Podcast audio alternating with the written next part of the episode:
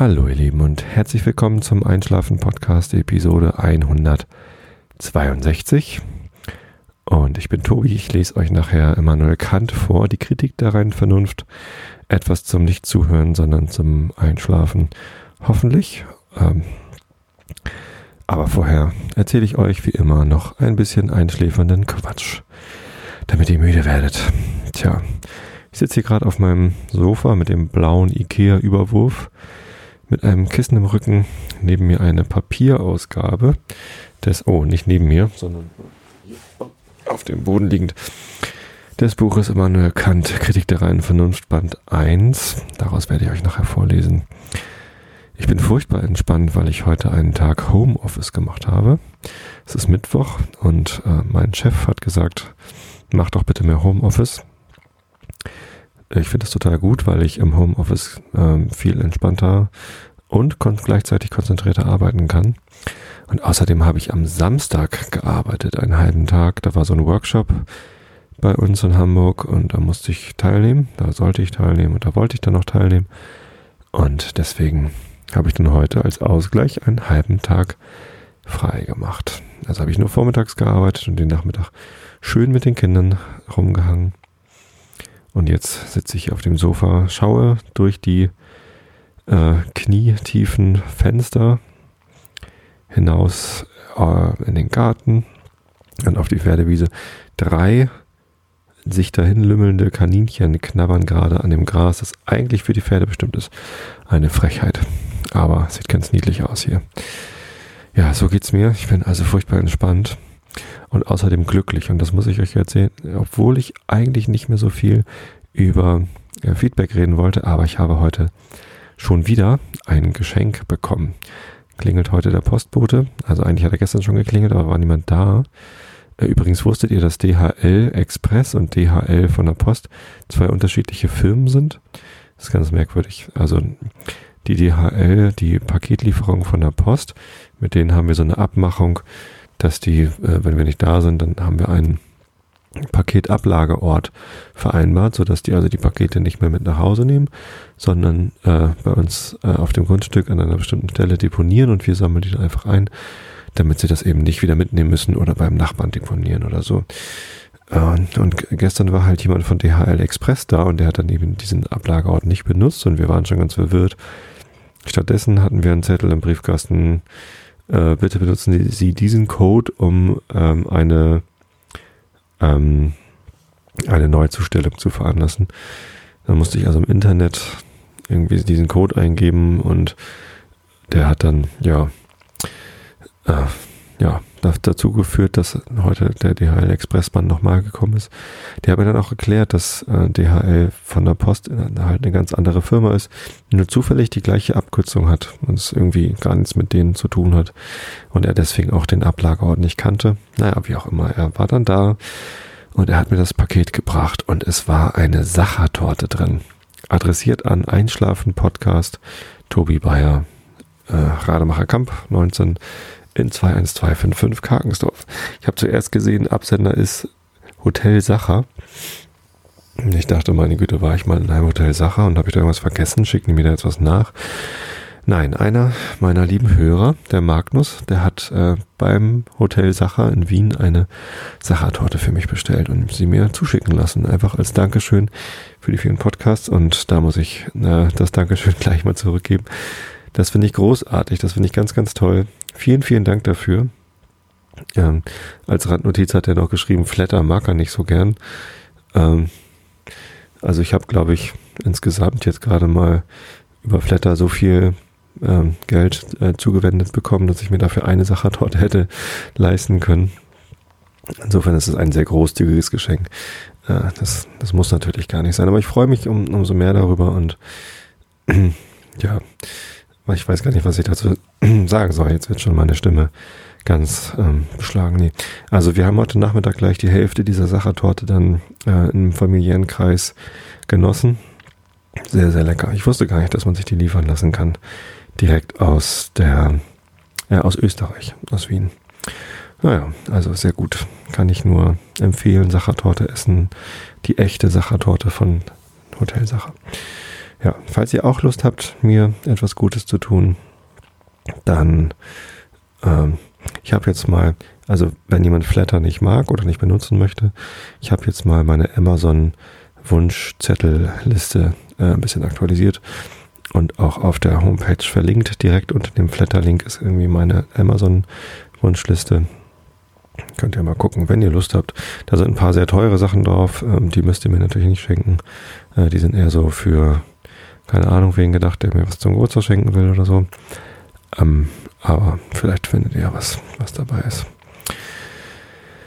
Ja, ich freue mich immer, wenn da Post kommt. Ich habe ja schon mal ein, ein Päckchen bekommen äh, von Edwina und dann mal eine Flasche Whisky von dem Christoph und ein ganzes Whisky ähm, äh, Sortiment von der Christiane. Das ist immer toll, wenn man sowas bekommt. Das ist ja irgendwie, ja, ich stelle euch hier einen Podcast ins Netz, einfach nur weil es mir Spaß macht, das Feedback von euch zu lesen, dass es euch gefällt. Aber wenn es euch so gut gefällt, dass ihr mir was schenken wollt, dann freue ich mich natürlich immer. Ich freue mich übrigens auch über Flatters natürlich. Ähm, hab gesehen, da sind diesen Monat schon wieder einige dazugekommen. Und äh, das, ist, das ist auch ein schönes Gefühl. Und auch über alle anderen Feedbacks freue ich mich ganz besonders. iTunes Store geht es auch schon wieder rund und so weiter. Aber bevor das jetzt wieder selbstherrlich klingt, und ähm, das will ich sicherlich nicht sein, ähm,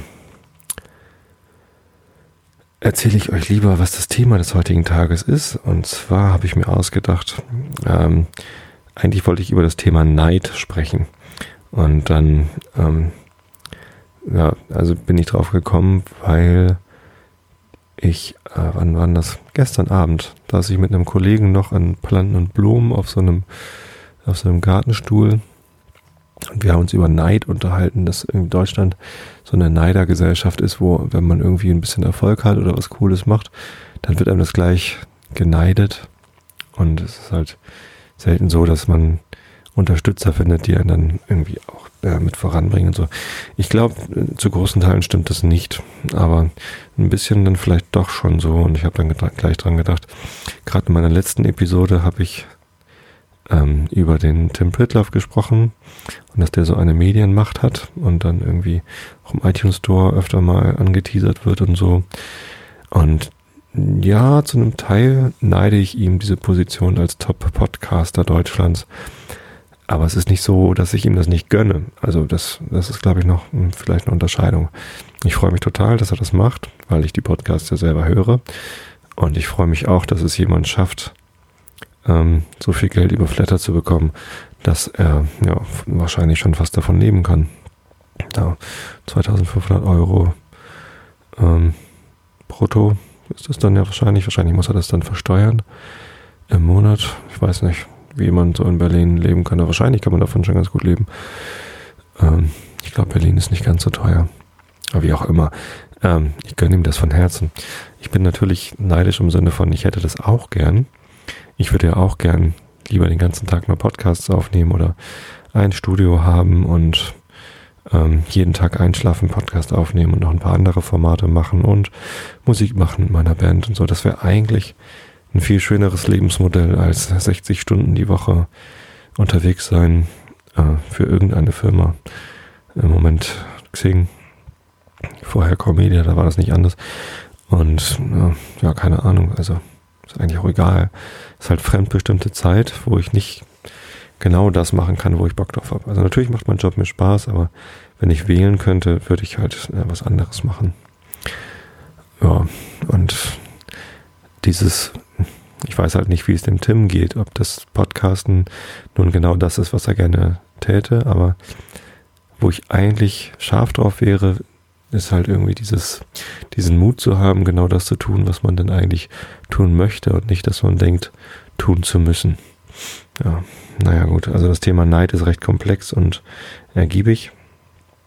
Und da Neid zu den sieben Todsünden gehört, die ähm, in der klassischen Theologie ähm, eine Rolle spielen, also in der katholischen Kirche vor allem, für mich ist das nicht so relevant, ich bin ja Protestant, ähm, aber trotzdem äh, finde ich das ganz ähm, ja, interessant, sich damit zu beschäftigen. Da gibt es ja auch diesen Film mit Brad Pitt, Sieben. Äh, auch die sieben Todsünden behandelt.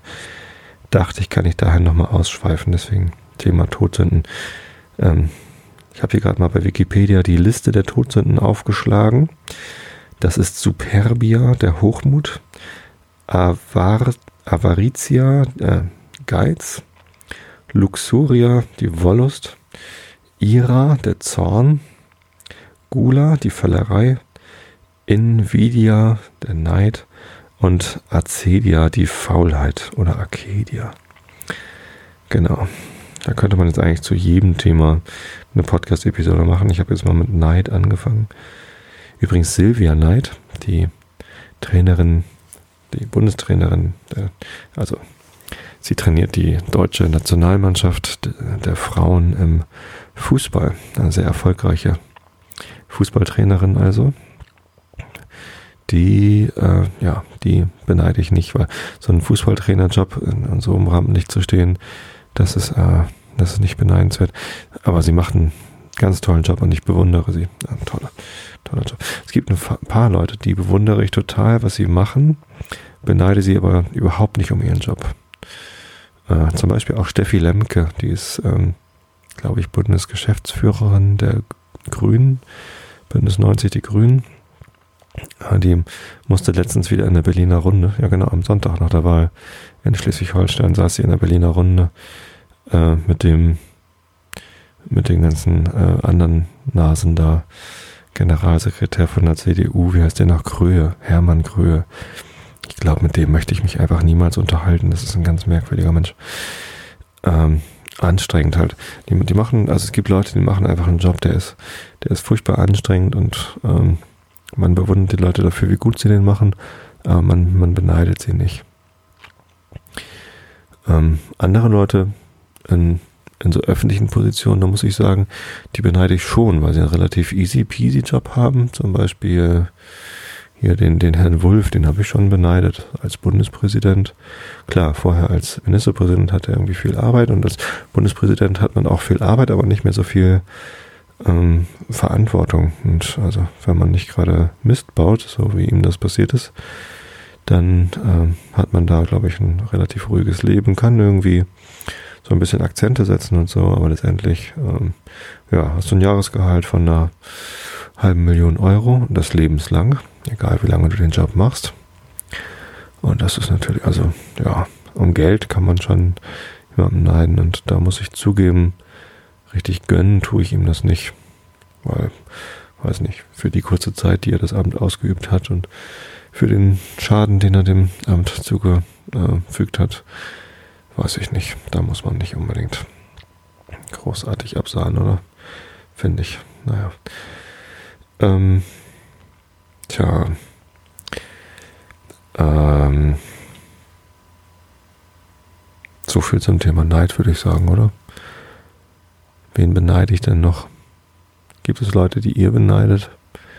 Vielleicht auch kein gutes Thema zum Einschlafen, oder? Ja, mir kam das nur gestern so irgendwie. Eigentlich wäre es viel schöner, wenn man nicht eine Neiderkultur hätte, sondern eine Gönnerkultur, dass man sich die Sachen gönnt und wenn jemand was Tolles hat oder schafft und ähm, also wie zum Beispiel der Tim Pritloff, ich glaube, der hat schon was Tolles und ich glaube auch, der ist ganz glücklich damit. Wäre viel toller, wenn man ihm das gönnt und ihn dabei unterstützt, es noch besser auszubauen. Das ist bei mir eigentlich auch eher der Fall. Also ich gönne ihm das sehr und ich würde ihn da gerne auch unterstützen. Vielleicht hätte ich auch ein bisschen Lust, äh, mal in einem seiner Podcasts mitzumachen, um da nochmal die Leute zu erreichen und ähm, auch dieses Publikum zu erreichen. Aber das hat ja nichts mit Neid zu tun, sondern das ist nur so, ach ja, ähm, da würde ich auch gerne mal mitspielen. So wie zum Beispiel viele Leute, die den Vrind-Podcast gehört haben die wahrscheinlich auch über äh, zu einem nicht unbeträchtlichen Teil über Tim Pittler von Not Safe for Work auf Holgi gekommen sind und dann zu Vrind. Glaube ich zumindest, weiß ich gar nicht. Ähm, das hat ja auch richtig viel Leute darauf gebracht, mal den Einschlafen-Podcast zu hören, dass ich bei Vrind war und da mich mit Holgi unterhalten habe. Und das ist natürlich ähm, auch nett. Übrigens, alle Leute, die hier ähm, neu sind beim Einschlafen-Podcast, möchte ich nochmal darauf hinweisen, dass es auch eine Facebook-Seite gibt zum Einschlafen-Podcast, ähm, wo man auch gerne Fan von werden darf. Da ähm, kommuniziere ich auch ab und zu mal und schreibe was Nettes oder frage, welche Themen ihr so haben wollen würdet. Heute zum Beispiel gab es ein Foto von dem hübschen Holzkasten, in dem die äh, Sachertorte bei mir angekommen ist. Und ja, da findet eigentlich auch immer ein ganz reger Austausch der Einschlafen-Podcast-Hörer statt. Und wenn sowas stattfindet wie ein Hörertreffen, dann kündige ich das eigentlich auch immer über die Facebook-Seite an. Also facebook.com slash einschlafen Podcast oder nur einschlafen, weiß ich gar nicht. Ähm, und Like klicken. Ja. Einfach mal machen. Apropos Holgi, ähm, ich war jetzt zweimal im, im Vrind-Podcast Ferngespräche-Abteil äh, mit dabei, jeweils als Rausschmeißer. Und morgen finden wieder die Ferngespräche statt, morgen am Donnerstag. Hm, da kann ich aber leider nicht, weil ich da Bandprobe habe. Und ähm, jemand von den Hörern, die, denen das gefallen hat, dass Holgi und ich da so nett geplaudert haben, hat vorgeschlagen, dass wir doch mal ein eigenes Format starten sollten, der Holgi und ich. Ein eigenes Podcast-Format. Und ähm, Holgi hätte da Lust zu und ich hätte da auch Lust zu. Würde vielleicht bedeuten, dass der Einschlafen-Podcast ein bisschen kürzer treten muss. Vielleicht wird dann die Mittwochsfolge ein bisschen kürzer und ich lese nur vor und die Montagsfolge bleibt so, wie sie ist. Mal sehen. Ähm, aber dann gäbe es ein, ein, ein neues Podcast-Format. Vielleicht bei Vrind mit drin als irgendwie was anderes. Und ja, mal gucken, wie regelmäßig das dann wird. Aber wir planen schon. Wir sind schon im, im regen Austausch und vielleicht ergibt sich da mal was. Ich halte euch auf jeden Fall auf dem Laufenden und sage euch Bescheid, wenn es da was Neues gibt, äh, dass ihr hören könnt. Und wenn ich dabei bin, ist es ja auf jeden Fall langweilig und dann könnt ihr auch dazu einschlafen. Ja, so, es wird langsam dunkel draußen. Die Karnickel mümmeln immer noch den Rasen weg. Und ich lese euch jetzt mal so langsam hier den Immanuel Kant vor. Ich habe zwar relativ häufig in letzter Zeit gehört, dass man bei Kant nicht so gut einschlafen kann. Aber ich lese es trotzdem weiter vor. Es sind hier in dieser Ausgabe nur noch schlappe äh, es geht bis Seite 340. Ich bin schon auf Seite 262. Also wir sind bald durch. Es ist zwar immer noch eine ganze Reihe an äh, Episoden, die ich damit füllen kann. Aber zumindest diesen ersten Band, den möchte ich schon gerne mal ganz durchbekommen. Das wäre doch ganz nett. Und dann konzentriere ich mich wieder mehr auf Nils Holgersson und mache vielleicht mit dem äh, Herrn Goethe weiter, die Leiden des jungen Werther. Okay, ich hoffe, ihr nehmt es mir nicht übel, dass ich euch immer Kant vorlese. Ich finde es ja auch langweilig. Aber das ist ja auch das Ziel. Und vielleicht ähm, lasst euch einfach mal drauf ein, dass man Kant nicht verstehen oder verfolgen muss, sondern einfach so sich über sich wegschwappen lässt und dabei einschläft. Ich gucke noch ein letztes Mal in den Chat, ob es da noch eine Frage gab. Nö, im Chat ist es relativ ruhig heute. Apropos Chat, genau wenn ihr den Einschlafen-Podcast aus der Konserve hört, also über iTunes oder so, wundert ihr euch vielleicht, dass ich immer wieder den Chat erwähne. Ähm, ich streame ja mittlerweile die Einschlafen-Podcast-Episoden, während ich sie aufnehme. Das ist dann meistens montags und mittwochs abends so gegen 21 Uhr.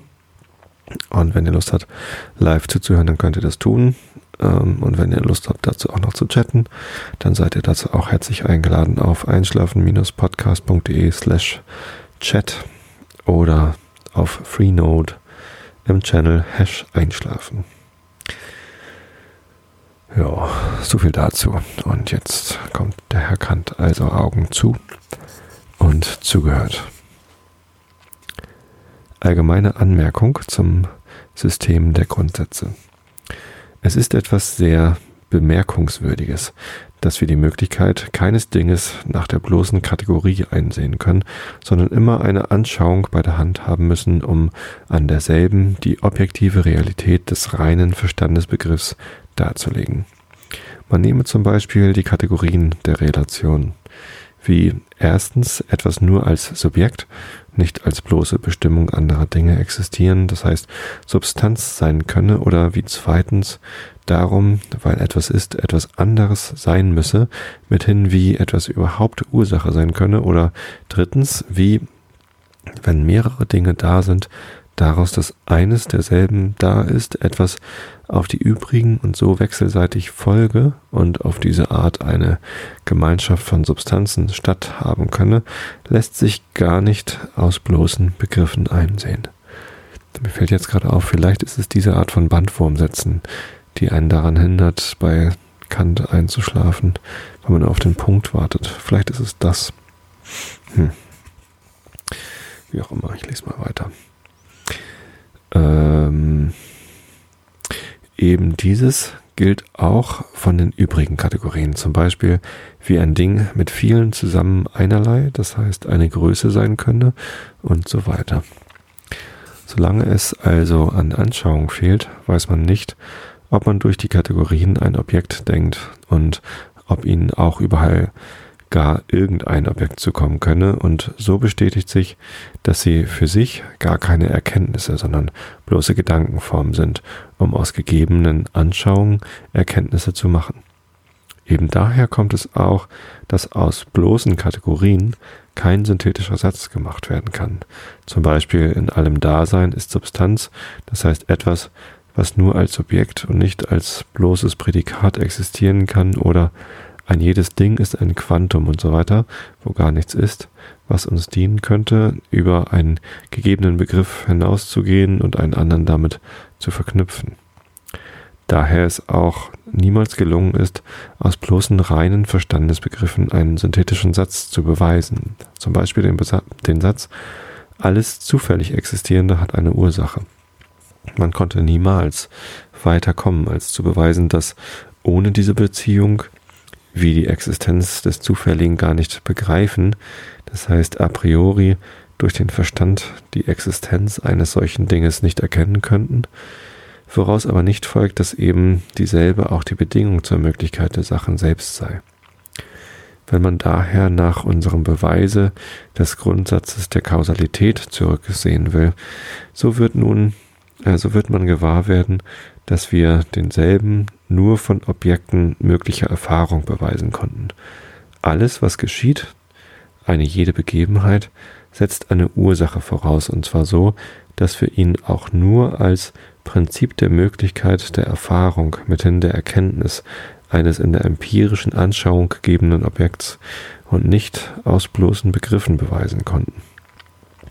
Dass gleichwohl der Satz alles Zufällige müsse eine Ursache haben, doch jedermann aus bloßen Begriffen klar einleuchte, ist nicht zu leugnen, aber als denn ist der Begriff des Zufälligen schon so gefasst, dass er nicht die Kategorie der Modalität als etwas, dessen Nichtsein sich denken lässt, sondern die der Relation als etwas, das nur als Folge von einem anderen existieren kann, enthält. Und da ist es freilich ein identischer Satz. Was nur als Folge existieren kann, hat seine Ursache. In der Tat, wenn wir Beispiele von zufälligen Dasein geben wollen, berufen wir uns auf äh, immer auf Veränderung und nicht bloß auf die Möglichkeit des Gedankens vom Gegenteil. Fußnote. Man kann sich das Nichtsein der Materie leicht denken, aber die Alten folgerten daraus doch nicht ihre Zufälligkeit.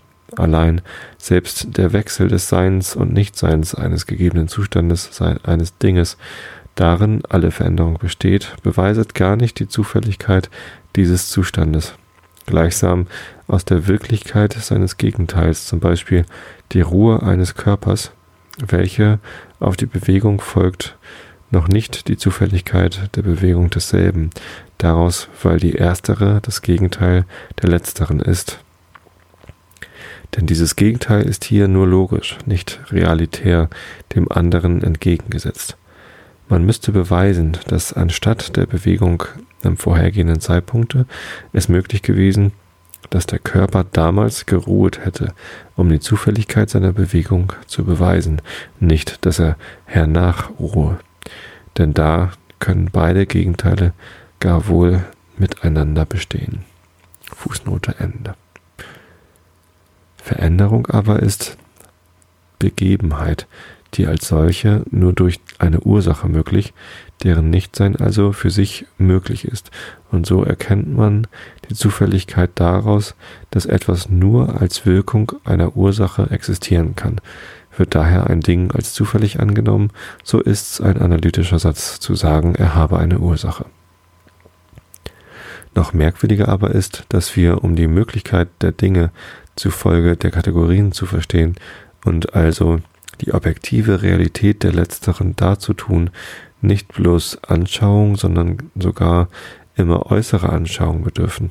Wenn wir zum Beispiel die reinen Begriffe der Relation nehmen, so finden wir, dass erstens, um dem Begriffe der Substanz korrespondierend etwas Beharrliches in der Anschauung zu geben und dadurch die objektive Realität dieses Begriffs darzutun, wir einer Anschauung im Raume der Materie bedürfen, weil der Raum allein beharrlich bestimmt, die Zeit aber, mithin alles, was im inneren Sinne ist, beständig fließt.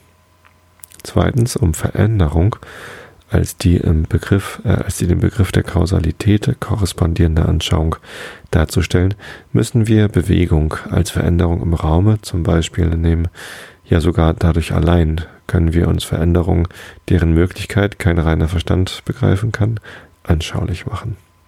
Veränderung ist Verbindung kontradiktorisch einander entgegengesetzte Bestimmung im Dasein eines und desselben Dinges wie es nun möglich sei, dass aus einem gegebenen Zustande ein ihm entgegengesetzter desselben Dinges folge, kann nicht allein keine Vernunft sich ohne Beispiel begreiflich, sondern nicht einmal ohne Anschauung verständlich machen. Und diese Anschauung ist die der Bewegung eines Punktes im Raume, dessen Dasein in verschiedenen Örtern als eine Folge entgegengesetzter Bestimmung zuerst uns allein Veränderung anschaulich macht. Denn um uns nachher selbst innere Veränderung denkbar zu machen, müssen wir die Zeit als die Form des inneren Sinnes figürlich durch eine Linie und die innere Veränderung durch das Ziehen dieser Linie Bewegung mithin die sukzessive Existenz unserer selbst in verschiedenem Zustande durch äußere Anschauung uns fasslich machen wovon der eigentliche Grund dieser ist, dass alle Veränderung etwas Beharrliches in der Anschauung voraussetzt, um auch selbst nur als Veränderung wahrgenommen zu werden, im inneren Sinn aber gar keine beharrliche Anschauung angetroffen wird. Endlich ist die Kategorie der Gemeinschaft ihrer Möglichkeit nach gar nicht durch die bloße Vernunft zu begreifen und also die objektive Realität dieses Begriffs ohne Anschauung und zwar äußerer im Raum nicht einzusehen möglich. Denn wie will man sich die Möglichkeit denken, dass, wenn mehrere Substanzen existieren, aus der Existenz der einen auf die Existenz der anderen wechselseitig etwas als Wirkung folgen könne und also, weil in der ersteren etwas ist, darum auch in den anderen etwas sein müsse, was aus der Existenz der letzteren allein nicht verstanden werden kann. Denn dieses wird zur Gemeinschaft erfordert, ist aber unter Dingen, die sich ein jedes durch die, seine Subsistenz völlig isolieren, gar nicht begreiflich. Daher Leibniz, indem er den Substanzen der Welt nur, wie sie der Verstand allein denkt, eine Gemeinschaft beilegte, eine Gottheit zur Vermittlung brauchte, denn aus ihrem Dasein allein schien sie ihm mit Recht unbegreiflich. Wir können aber die Möglichkeit der Gemeinschaft, der Substanz als Erscheinung, uns gar wohl fasslich machen, wenn wir sie uns im Raume, also in der äußeren Anschauung vorstellen. Denn dieser enthält schon a priori formale äußere Verhältnisse als Bedingung der Möglichkeit der realen, in Wirkung und Gegenwirkung mithin der Gemeinschaft in sich. Ebenso kann leicht dargetan werden, dass die Möglichkeit der Dinge als Größen und also die objektive Realität der Kategorie der Größe auch nur in äußeren Anschauung könne dargelegt und vermittelst ihrer allein hernach auch auf den inneren Sinn angewandt werden. Allein ich muss, um Weitläufigkeit zu vermeiden, die Beispiele davon dem Nachdenken des Lesers überlassen. Diese ganze Bemerkung ist von großer Wichtigkeit, nicht allein um unsere vorhergehende Widerlegung des Idealismus zu bestätigen, sondern vielmehr noch, um, wenn von Selbsterkenntnisse aus dem bloßen inneren Bewusstsein und der Bestimmung unserer Natur ohne Beihilfe äußerer empirischen Anschauung die Rede sein wird, uns die Schranken der Möglichkeit einer solchen Erkenntnis anzuzeigen. Die letzte Folgerung aus diesem ganzen Abschnitt ist also, alle Grundsätze des reinen Verstandes sind nichts weiter als Prinzipien a priori der Möglichkeit der Erfahrung, und auf die letztere allein beziehen sich auch alle synthetischen Sätze a priori. Ja, ihre Möglichkeit beruht selbst gänzlich auf dieser Beziehung. So, das war's dazu. Ich wünsche euch allen eine gute Nacht, eine gute Restwoche. Genießt die Tage, die jetzt wieder wärmer werden und wir hören uns wieder, wenn ihr Lust habt, am nächsten Montag. Bis dann.